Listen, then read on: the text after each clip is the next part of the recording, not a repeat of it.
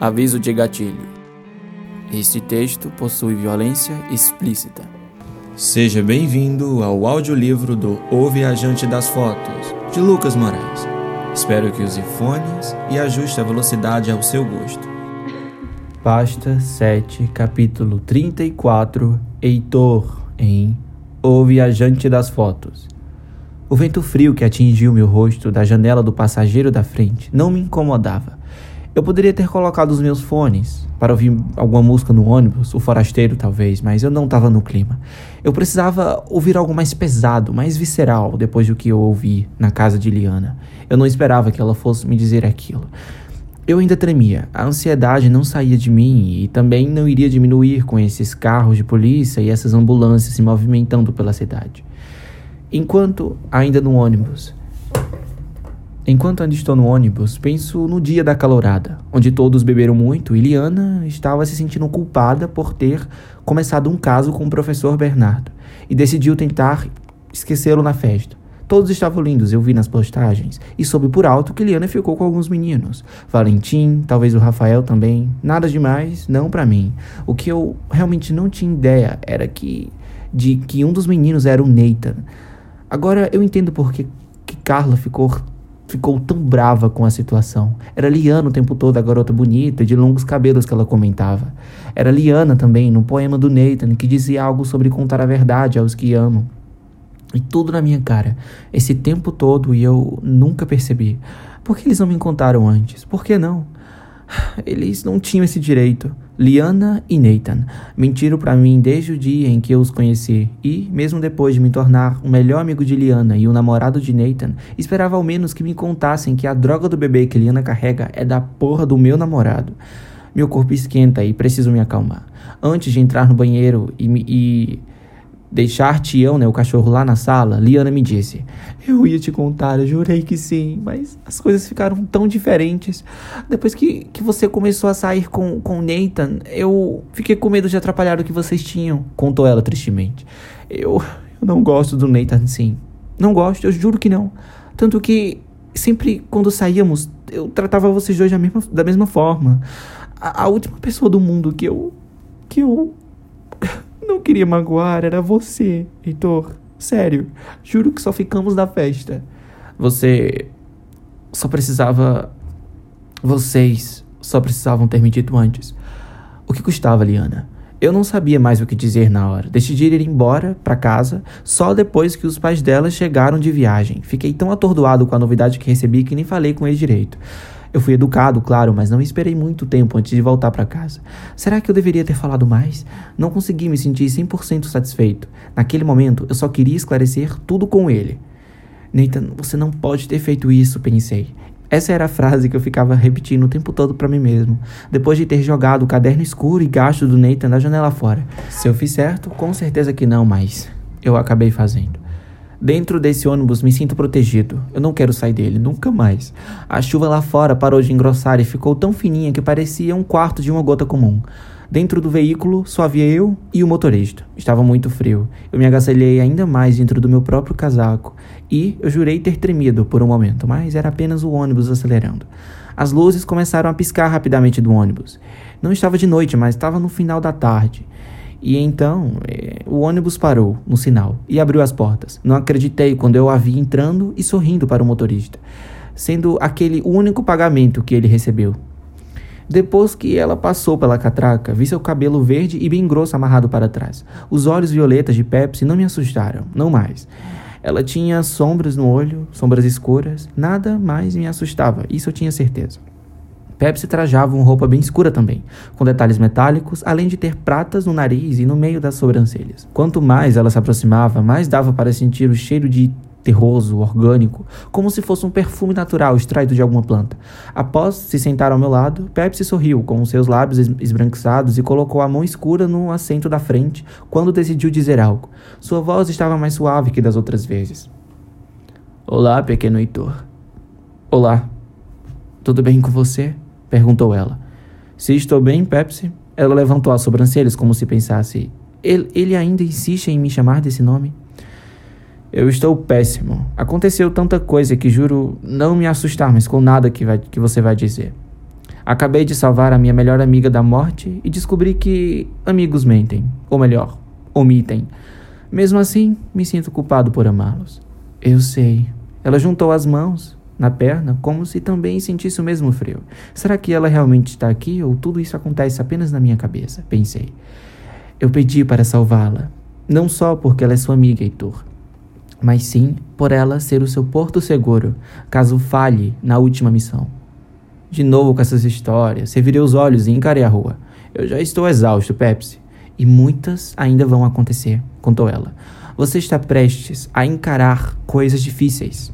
Muito. Talvez você ache que não vai conseguir, mas você irá. Claro que vai. E então você terá de fazer a escolha certa. Você precisa escolher ficar no mundo dos vivos, Heitor. Ficar no mundo dos vivos? É claro que pretendo continuar nesse mundo, por mais doente que ele seja. Dei de ombros. Parecia que Pepsi não entendera que eu havia acabado de salvar Liana de um suicídio. É doloroso esse mundo, mas é o que temos, certo? Falei. Sim, eu sei. Ela usou uma voz mais séria, como se estivesse preocupada comigo. Eu sei que me encara como a morte. Sei que sim, mas precisa entender que o que nós fazemos é para controlar o mundo. Não estou dizendo que é mais justo, eu só estou querendo te conscientizar que estamos no mundo dos vivos, Heitor. Algo conhecido. Já o mundo dos mortos é um mundo incerto. Não queira ir para lá, Heitor. Se for, juro que irá se arrepender. Em breve você precisará escolher entre ficar e lutar ou se juntar ao mundo dos mortos. Você precisa ficar vivo. Você já salvou a coroa e agora o corvo também precisa ser salvo. Ele está em perigo. Pepsi, olha, Aquilo já estava me enchendo o saco. Eu só queria chegar em casa, esclarecer os problemas com meu namorado e dormir. Fiz uma boa prova, bem cansativa por sinal, e eu só queria isso. Olha, só me deixe em paz, por favor. Procure outro, vocês merecem coisa melhor do que eu. Eu sou um puro caos. Eu sinto que quem se aproxima de mim ou me machuca ou acaba se machucando. Para o seu bem, se é que você existe. Saia de perto de mim. Eu quero seguir com a minha vida até ela acabar. É isso que está preg... é isso que está pregando, certo? Viver? Então, é isso que eu quero fazer. Só me deixe em paz. Há outros, Heitor, revelou. Há outros com que você pode Há outros como você que também pode se tornar um servo da morte. Porém, você é o escolhido. A forma que você lidou com as suas habilidades, as fotos, foi, foi única. Ainda melhor que o último, o viajante das cópias. Ele foi embora tendo a escolha de ficar. Além disso, podemos sim convocar outro, mas você é o eleito mais adequado. E você era mais divertida quando entrava nos meus sonhos enquanto dormia. Agora estou cansado querendo chegar em casa, então pare de.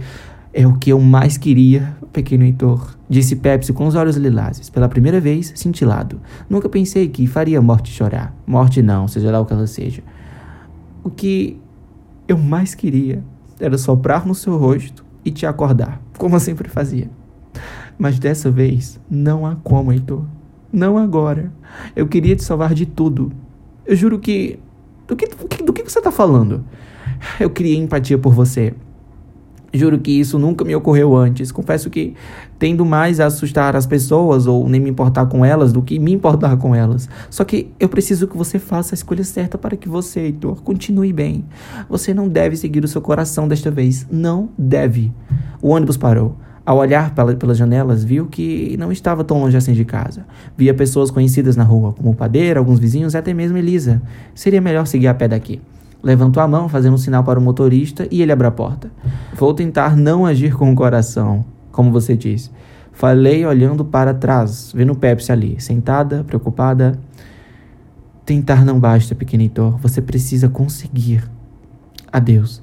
Após descer, comecei a andar às pressas para evitar a multidão que se formava. Só parei por um segundo, quando vi, ao invés da chuva, um floco de neve pousando lentamente no meu ombro. Tão lindo. Estava tão bonito que nem me questionei o fato de, na cidade, nunca ter nevado antes. Será agora um evento único?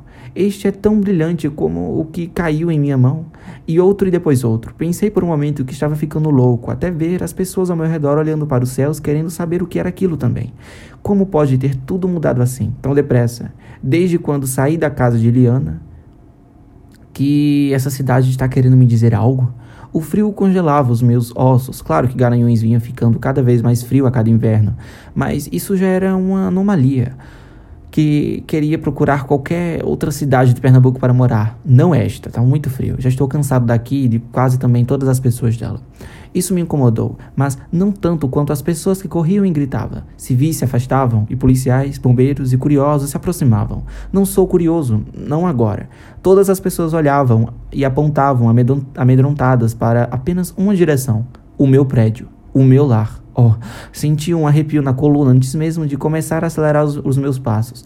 Pareceu uma bomba nuclear quando eu vi, dizia uma mulher cadeirante para um homem preto de terno. Eu moro aqui pertinho e vim correndo ver o que tinha acontecido. Eu não acredito nisso, falou Elisa. Conheço pessoas de lá de dentro, inclusive uma mulher trabalha comigo. Oh, não, falou outra pessoa, mas eu corria tão depressa que não deu para ouvir tudo. Sobreviveram muitos, outra voz surgiu e fiz questão de parar um pouco para ouvir. Bem, um velhinho começou a dizer: Só se salvaram algumas pessoas. Parece que foi um professor e uma garota. Não sei. Vi que conseguiram salvar mais, mas eu não ouvi as notícias. Acredito que eu chorava e corria, sendo que o movimento das pernas tão involuntário quanto os das vias lacrimais. Meus braços pararam, minha respiração ficou cortante e senti meu coração bater mais rápido. Ou melhor, parecia que havia parado. Naquele instante, tudo ficou tão congelado como um clima. Ao olhar para minha frente, para o meu lar, não que eu tenha o encontrado. O que vejo não são prédios, há apenas destroços, muita fumaça, poeira, gritos, o sangue no chão coberto por poeira banha o, o chão ao meu redor, tudo em cores cinza e grafite. Havia dois policiais conversando em minha frente. Me senti tão atordoado que eles pareciam flashes para mim. Uma mulher loira, com um corpo informe e com duas mechas saindo de seu rabo de cavalo, me encarou nos olhos quando se aproximou. Ela parecia preocupada, mas também preocupada comigo. Garoto, está tudo bem? A policial perguntou. Posso te ajudar? Eu, eu sou a policial Sam Lopes. Eu vim de outra cidade para ajudar no ocorrido. Eu. Eu sou o Heitor. Olá, Heitor. Me diga se está bem. Eu. A, a minha mãe Celeste. Eu. Eu parecia não ter mais a minha língua. Parecia que eu não sabia mais falar. O Nathan. O, o Tião não, porque ele não tá aqui. Ele tá seguro. Agora, eles dois e Isis, eles. Eles estão bem? Eu quero saber se estão bem. Eu. Eu não tô entendendo, Heitor. Olha, fizemos uma grande lista dos resgatados e dos feridos logo ali, perto do. Garoto? Garoto, não pode entrar aí. Não queria ver nenhuma lista. Passei pelas fitas amarradas e amarelas e entrei dentro dos destroços. Não me importava se era perigoso. Corri o mais rápido que pude. Minhas mãos trêmulas foram à boca caminhando por toda aquela catástrofe. Meus olhos estão mais molhados do que a chuva fina que caía. Chuva não, neve. Vejo tantos corpos conhecidos, o professor Roberto e sua família sendo retirados por alguns homens de roupas protegidas, a nossa vizinha Ana, o porteiro Charles, com os olhos revirados, até a nossa dentista da frente, vizinhos que conheço, conhecia. Depois de ver diversos rostos, eu me ajoelhei. Olhei absorto para uma mão no meio dos destroços. Não, não pode ser essa mão. Oh, Nathan, Fechei os olhos com tanta força que eles quase explodiram. Não, ele ele está cinza e completamente sem vida. Choro ainda mais quando sinto aqueles dedos sem vida se encaixando tão bem aos meus. Vi que minha mão não parava de tremer. Me sinto culpado por, e, por elas estarem limpas, com cor, com movimentos e cheias de sensações, vivas. Eu queria que eles não deveriam estar aqui ao ver, debaixo de grandes pedras, um corpo de cabelo arruivado abraçado a uma criança. Não consegui mais me levantar. As lágrimas salgadas invadiram a minha boca. Acredito que nem um homem mais forte conseguiria levantar essas pedras e encarar o que estava por debaixo dela. Mãe! Não, não, não, não! Mãe! A repulsa invadiu meu corpo como se eu fosse uma esponja grande e escura, sugando toda a água imunda do mundo. Me, me sinto pungentemente dolorido, sem razão alguma. Eu estava tão escondido nos destroços que a policial loira passou por trás de mim dos cadáveres e não me encontrou. Vomitei perto de uma coluna quebrada, o meio que tinha por perto, e voltei a caminhar pelos mortos. Porque as dores são mudas? Porque as sinto dentro de mim dessa forma? Eu preferia mil vezes espadas furando meu coração do que sentir a dor de ter tudo que tinha sendo arrancado de mim dessa forma tão violenta. Por que mereci isso? O que tanto fiz de errado? Não só joguei pedra na cruz, como devo ter criado a própria coroa de espinhos. Me faltou ar e fiquei lá, de joelhos novamente. E eles estão certos. Agora entendo por que deve-se ser odiado, temido, cruel. Porque quanto mais se ama, mais se sofre. Eu gostaria de ter nascido sem coração. Não queria sentir amor por ninguém. Comecei a gargalhar. Não é possível. Não, não mesmo. O riso virou choro histérico e as gargalhadas viraram soluços. Preciso fazer alguma coisa. Preciso. Eu preciso. Eu só preciso. Talvez eu, eu vá enlouquecer se eu não fizer algo. Não haja com o coração, disse a morte, mas como vou fazer isso se o meu é justamente o mais fraco de todos, o mais amoroso e o mais melancólico? Tentei ao máximo não me aproximar assim das pessoas, mas não pude fugir disso. Se ela me alertara tanto sobre a perda, ela sabia que eu não iria suportá-la. Está ouvindo meus pensamentos, Pepsi? Eu não consigo. Eu só preciso fazer alguma coisa. Apenas uma encontrá-los. Não faça, disse a Pepsi. Antes, eu poderia continuar, mas não seria eu mesmo sem a minha família, sem meus amores. O que restará de mim? Um viajante das fotos? Não quero virar uma piada para mim mesmo. A razão da minha vida está aqui. Sussurrei para mim mesmo, voltando a segurar com força as mãos de Nathan. Eu falei que te protegeria, eu falei que não me importava o que fosse que você escondia e eu não me importo. Sinto por você não ter me contado a verdade antes, Nathan, mas do que isso me importa agora? Você tá morto. Morto. Apertei a mão dele com força, como se aquilo fosse o trazer de volta. As lágrimas que caíam de meu rosto tentavam inutilmente limpar a poeira que estava impregnada naquela mão tão macia. Nathan, Nathan.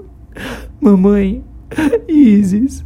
Sei que algo me segurava, mas eu precisava ir ir com eles. Retirei a foto que tínhamos tirado de cedo, da mochila. Atrás dela escrevi, os feios no momento. Mas agora vejo o como estávamos bonitos e felizes, ambos com o cabelo bagunçado, o meu ainda mais alto por ser mais volumoso. Os olhos de Nathan pareciam maiores e minha pele parda se encaixava na sua, que era um pouco mais clara. Nathan estava carrancudo. Passei meus olhos pela foto como se fosse a última vez. E era. A neve pairou sobre a foto. Como depois de horas tudo pode ter mudado assim, tão rápido. Rasguei a foto, mas não completamente, só um pouco. Com uma mão segurava a foto, quase dividida em duas, e com a outra segurava a mão cinza e macia de Nathan. Bendito seja o amor e bendito seja o som das águas. Um me deixa forte e vivo, e o outro me causa o pior da dor. Silibei da forma mais rouca e baixinha possível o texto que Nathan fizera. Apenas meu coração sussurrou. Encarei a foto e foquei nela. Tudo ao meu redor começou a se desmanchar, assim como a explosão fez com os prédios. As borboletas, de tamanho de corvos, se movimentaram dentro de mim, me machucando. Que sorte seria viver no fundo das águas e. Que sorte seria poder fugir do calor. O vento foi ficando do lado de fora quando as paredes do meu quarto foram se reconstruindo à minha frente. Chegar tão alto, mas no fundo do mar, e escutar a canção que o Senhor cantou. Minhas mãos pararam de tremer e o cheiro triste de fumaça e de areia seca foi sumindo de meu olfato. Um cheiro doce, amadeirado e leve o perfume de Nathan me abria um sorriso puro no rosto. Os flocos de neve pareciam voltar para os céus, um por um. Porque você só sangra o que tem de sangrar e empurra do mar todos os seus corpos. Fechei os olhos, esperando todas as borboletas saírem. Ao me ver dentro do meu próprio quarto novamente, mas ainda entre uma dimensão e outra, eu rasguei a foto em duas, me sentindo completamente dentro da foto, inteiramente desconectado com o mundo real. Eu só preciso saber, Senhor, qual é a canção que canta para os mortos. Abri meus olhos e vi Nathan em minha frente. Estávamos em meu quarto novamente. Cadê? Sai horrível. Tira outra, vai. Levantei meu braço e tirei uma selfie. Parei e observei aquela foto por alguns segundos até Nathan falar. Droga, eu saí feio de novo. Dois feios. Falei e sorrimos alto. Já sei, eu vou colocar aqui para imprimir. Quando você sair, eu vou rasgar essa foto. Eu, eu sorri enquanto eu pegava a impressora que Travis arrumava para mim.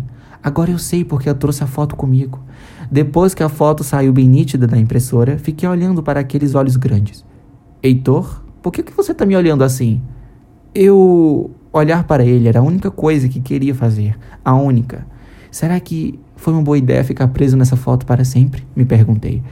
Eu só te amo muito, Nathan. Muito. Eu. Eu quero viver para sempre aqui. Com você. eu te amo mais. Nathan me abraçou forte, forte, me deu vários beijos no rosto. Muito, muito, muito, muito. Ao checar a hora, viu quando, o quanto eu estava atrasado. Atrasado para quê? Pisquei os olhos e já estava no banheiro, no banho. Depois já estava me vestindo e Nathan me entregava a mochila. Dei um sorriso de leve em seus lábios e ele me puxou com autoridade única e acabamos dando um dos melhores beijos até então. O segundo até então, digamos. Saí do quarto voando e dedicara com mamãe e Isis. O grande dia, não é, querido? O sorriso de Celeste é encantador. Lembrei-me, ela se refere ao vestibular. Não quer comer agora? Não, eu tenho comida aqui na mochila. Só peguei Isis no braço e brinquei com ela bem rápido. Me solta, me solta. Isis sentiu cócegas e sua risada era tudo que eu queria ouvir. A beijei na bochecha. Te amo, irmã chata. Te amo, mamãe. Hoje, ela Hoje ele acordou dedicado para a família. Celeste gargalhou e, e foi pegar um prato. Olhar para ela se movimentando para lá e para cá fez meu coração ficar quente e aconchegado no peito. E não as horas hora antes, onde eu vi o seu corpo morto no chão, no meio dos destroços. Logo após, já estava descendo as escadas e dando um tchau para o porteiro, Charles. Saí e fiquei na calçada esperando. Eu estava indo fazer a. O que, que eu ia fazer? Foi tudo ficando claro. Era uma claridade tão forte que levantei as mãos para me defender da luz que surgiu. E então escutei o som da foto sendo tirada mais uma vez. E o cheiro de Nathan voltou ao meu olfato. Cadê? Sai horrível. Tira outra. Levantei meu braço e tirei. Droga, sai feio. Dois, dois feios. falei novamente, não sei o porquê que eu falei. Só rimos alto. Eu já sei, eu vou colocar aqui a foto para imprimir. Quando você sair, eu vou rasgá-la. Ele gargalhou, alto, enquanto eu pegava a impressora que Travis arrumara para mim. Heitor? Oi, perguntei. O que foi? Você está atrasado! gritou, me colocando no banheiro. Atrasado para quê? Pisquei os olhos e já estava saindo do banho, e ele me entregava a mochila. Dei um selinho leve em seus lábios e ele me puxou com uma autoridade única e mordeu os meus lábios, carnudos e com força. Arregalei os olhos ao ver o meu sangue em sua boca e saí do quarto atordoado. Corri pelo corredor e dei de cara com minha mãe e Isis. Grande dia, não é, querida? O sorriso de Celeste é encantador. Mas por que, que tudo isso está acontecendo de novo? Não quer comer agora, filho? Não, eu. Eu tenho comida aqui na, na minha mochila. Só peguei Isis no braço e brinquei com ela. Me solta, me solta, seu nojento. Você fede a morte, disse ela. Isis sentiu cócegas e sua risada foi a coisa mais diabólica que eu já ouvi na minha vida. Te amo, irmã chata. Te amo, mamãe. Hoje ele acordou dedicado para a família. Celeste gargalhou com uma faca na mão e foi pegar um prato todo sujo de sangue. No momento seguinte, eu já estava dando tchau para o porteiro Charles, que estava pelado, e passei pelo portão, indo fazer a o que, que, eu ia fazer mesmo? Tudo vai ficando claro, tão claro como a luz. Será que essa luz que, eu, que tanto falam que eu devo segui-la? O que eu iria fazer mesmo, Nathan? A foto, imbecil. Tira logo a merda da foto. Gritou, babando em meu rosto. Até fechei os olhos de reflexo. Nathan. Involuntariamente eu atirei. Cadê? Eu saí horrível. Tira outra. Levantei meu braço e obedeci. Droga, saí feio, Nathan falou. Dois feios. Falei novamente e ainda não sei o porquê. Eu já sei. Eu vou colocar a foto para imprimir aqui. Quando você sair, eu vou rasgá-la e colocá-la para você comer, seu pedaço de lixo. Ele gargalhou alto enquanto eu pegava a impressora que Travis arrumou para mim. Heitor? Oi, perguntei. O que foi? Está atrasado, gritou me colocando para fora do quarto e me empurrando. Ele parou um segundo com os olhos brilhando. Parecia que eram os seus verdadeiros grandes olhos agora. Fuja daqui, fuja daqui, Heitor. Não me faça fazer isso com você novamente. Para evitar outra mordida e com medo dele, eu corri para a cozinha atordoado e dei com minha mãe e Isis comendo cérebro e ratos mortos na mesa. O grande dia, não é, querida? O sorriso de Celeste até seria encantador de olhar caso ela estivesse com olhos. Seu rosto parecia estar derretendo. Não quer comer agora, filho? Não, eu tenho comida aqui na mochila. Só peguei Isis no braço e brinquei com ela. Heitor, ela sentiu cócegas e se quebrou diante dos meus olhos, como uma boneca de porcelana. Te amo, irmã chata. Te amo, te amo, mamãe. Olha, Pepsi. Hoje ele acordou dedicado para a família. Celeste gargalhou com a faca na mão e foi pegar um prato sujo de sangue. E essa foi a brecha para eu olhar para a garota sentada no fundo da mesa. Pepsi? Perguntei, mas a garota só conseguia chorar. Eu te avisei, Heitor, eu te avisei. Ela virou asas negras com traços prateados e desapareceu. Logo após, eu estava dando um tchau para o porteiro Charles, que estava pelado e fodendo com alguém que parecia ele mesmo. Isso seria um inferno? Só sei que passei pelo portão, indo fazer a. O que, que eu ia fazer mesmo? Tudo vai ficando claro, tão claro como a morte. O que, que eu iria fazer mesmo, Nathan? Tirar foto. Está ficando surdo, seu podre. Senti um soco no meu rosto. Cadê? Saiu horrível. Tirou outra foto. E tudo foi se repetindo, de novo e de novo. Os olhos de Nathan, que pareciam verdadeiros, estavam distantes, como se fosse um ator diferente o interpretando. Ele não queria fazer isso comigo, sinto isso, mas continuou fazendo. Por quê? Eu levantei o braço e tirei outra foto.